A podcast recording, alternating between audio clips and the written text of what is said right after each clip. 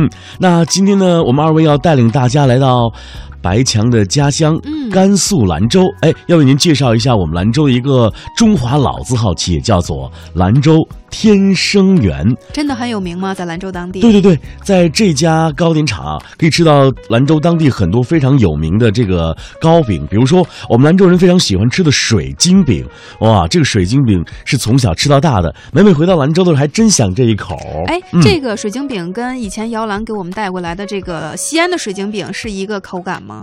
呃，你知道吗？兰州的水晶饼和陕西的水晶饼最大的不同就是皮儿的不同。哦比如说我们在吃兰州的这个水晶饼的时候，那个皮儿呢更酥一些。嗯兰州的水晶饼的馅儿里呢会加一小块猪油。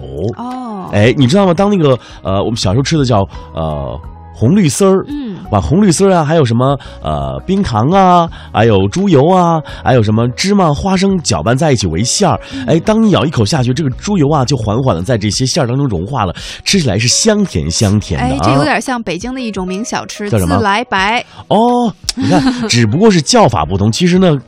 这也是北京的这个翻版的水晶饼 啊！提到这个兰州的老字号，给大家介绍一下，它是由浙江的萧山人士高先生啊，于一九三七年来创建的，已经有七十多年的历史了，以传统糕点生产为主啊。刚才我提到有什么水晶饼啊，有什么软香酥，还有我们当地的月饼。哎，在兰州当地有一句名谚说得好啊：“水晶饼香飘陇原，软香酥玉满京城。”对呀、这个几代天生源的人呢，可以说是秉承着精益求精、服务大众的这么一个传统理念，在传承传统工艺、发掘的精美产品、缔造大众品牌方面，可谓是辛勤的耕耘着。是产品也是多次荣获了优质名牌的玉佳誉。那天生源呢，一共有各类的糕点、面包，还有艺术蛋糕、调味品，上达百余种产品。其中呢，最著名的也就是三合宫水晶饼。好了，在今天的乐游精品展播当中，请听兰州天生源。在甘肃兰州流传着这样一句名言：“水晶饼香飘陇原，软香酥玉满京城。”这说的就是兰州的一种老少皆爱的点心——水晶饼。它可是兰州的老字号天生源的招牌产品，人人来了都要带几包的。您一定很奇怪，以前就知道兰州牛肉面天下闻名，想不到还有一家糕点企业也走过了近百年的历史。今天的走读中华老字号，我们就带您走进这家历史悠久的老字号企业——兰州天生园。一八九九年，一个叫高鹤年的人出生在浙江萧山县一个普通农民家庭。由于家境贫寒，高先生十五岁便步入社会，在原籍、三秦、永昌、恒丰等货店当学徒，后来到了钱庄当职员。高先生聪明能干，勤奋好学，在艰苦工作中学就了一套经商的本领，积累了办店的经验。一九三二年，做了十八年学徒的他，为了开创自己的事业，远离家乡，到沈阳和他人合作开办了稻香村南货店。一九三七年，正当事业有所发展之际，七七事变爆发了，日本帝国主义侵略我国，沈阳沦陷。高先生不堪忍受侵略者的凌辱，便携资迁往陕西，在当时的西安东大街开办酱园。由于当时的酱制品作坊大都称园，所以呢，高先生就给自己的园子定名为“天生园”。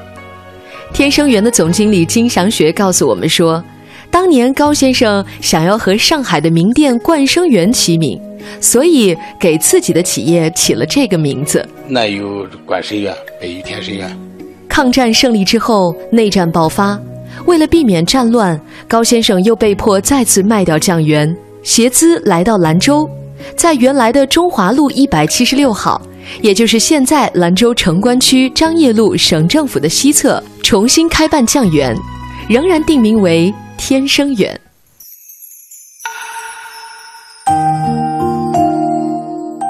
在一些老照片当中，我们还能依稀看到四十年代兰州城的样子。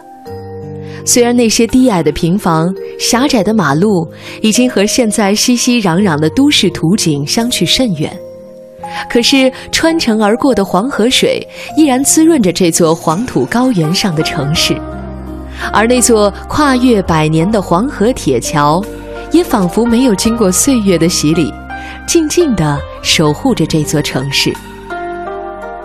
那时的兰州虽然地处内陆，可作为西北各省的陆路通衢，依然商贾云集。天生园在兰州建店初期注入资金五千银币，前店后厂，有技工、辅工以及营业员等共计十五人，作坊式的生产经营。主要的产品有手工饼干、面包、苏式糕点、南糖。酱油和酱菜等，很受顾客欢迎。加上高鹤年曾经先后在沈阳、西安经营食品生意多年，具有丰富的业务专长和管理经验。尤其是他的一掌金心算绝活，比三四个店员同时用算盘算的速度还快，而且非常的准确，令当时的同仁无比敬服。同时，他能根据市场需求的情况不断更新产品，提高服务质量，而且还善于利用媒体进行广告宣传，用于扩大影响、招来顾客。由于高先生经营有方，生意日渐兴隆。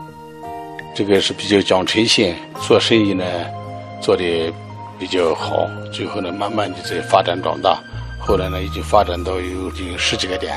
但是在国民党统治时期，由于恶性通货膨胀，货币不断贬值，物价急剧上升，一日数变，白天卖出去的食品到晚上买不回同等数量的原料，再加上警察特务经常借故敲诈勒索，天生源这个时候就被很多人榨取了数千元，因此业务急剧衰退，到解放前夕已经气息奄奄。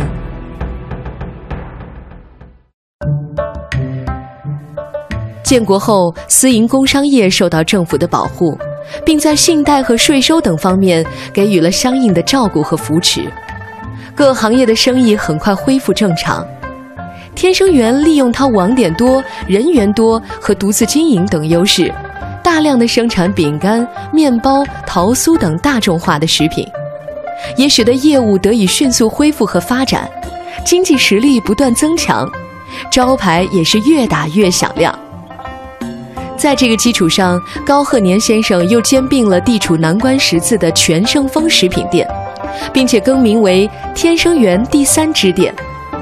至此，所有繁华地区都设有天生园的网点，兰州城的市民可以很方便地买到天生园的食品，天生园由此成了兰州响当当的商号。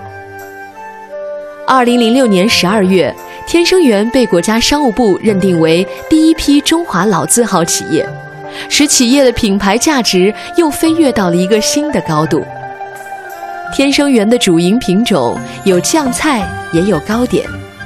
总经理金祥学告诉我们说：“他做的呢有各种中式糕点，呃，中式糕点呢现在的品种也比较多，现在我们大概有近六十个品种。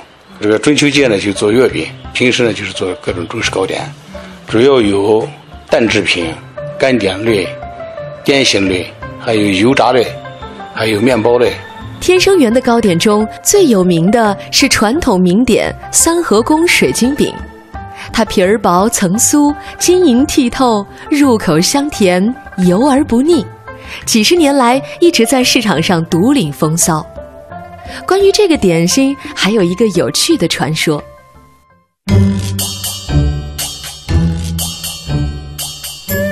传说宋朝宰相寇准为官清廉，办事公正，深得民心。寇准有一年从京都汴梁回到老家渭南乡下探亲，正逢五十大寿，乡亲们送来了寿桃、寿面、寿匾，表示祝贺。寇准摆寿宴相待，酒过三巡，忽然手下人捧来了一个精致的桐木盒子。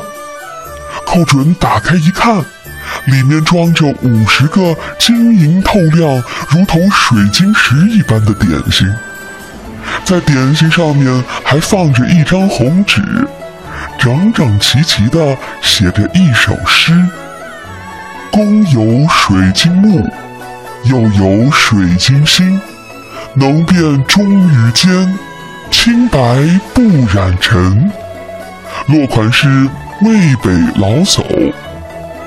后来，寇准的家厨也仿照做出了这种点心。寇准据其特点，给它取了一个好听的名字，叫做水晶饼。除了水晶饼，北京有一种小吃叫蜜三刀，无独有偶，天生园有一种糕点叫三刀蜜。其实它们指的都是同一种小吃，只是叫法不同。说到它的制作过程，金总又给我们详细介绍了一下。我们的产品呢都是纯手工做的，它关键呢就是这个面呢，就是擀好了以后，首先要擀分两次，一个是白面，一个呢就是用饴糖，这个呢或者叫做混面，混面和白面叠加起来以后呢，经过呃工人师傅的在实践中总结的这种经验吧，一般擀到大概有个四到五毫米厚，这个时候呢，然后呢再进行上面呢是撒上芝麻，最后切成条。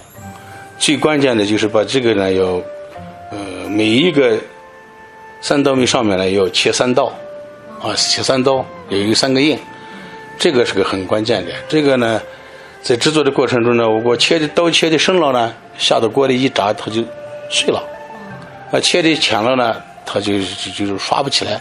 对技术上的要求呢也是比较严的。一般的师傅们呢都是经过长期的这样以后经验摸索出来的，所以说是他要。吃起来呢松软，要进行灌浆。灌浆呢就是把这个糖经过熬制以后，跟那饴糖这熬制成这一种糖浆，然后灌进去，它要呃吸收的吸附到这个产品里面。最后呢，打开这个三刀面里面呢，就是好像有一窝窝亮的，就像蜜一样的。所以说是这样的，切了三刀，它叫三刀蜜。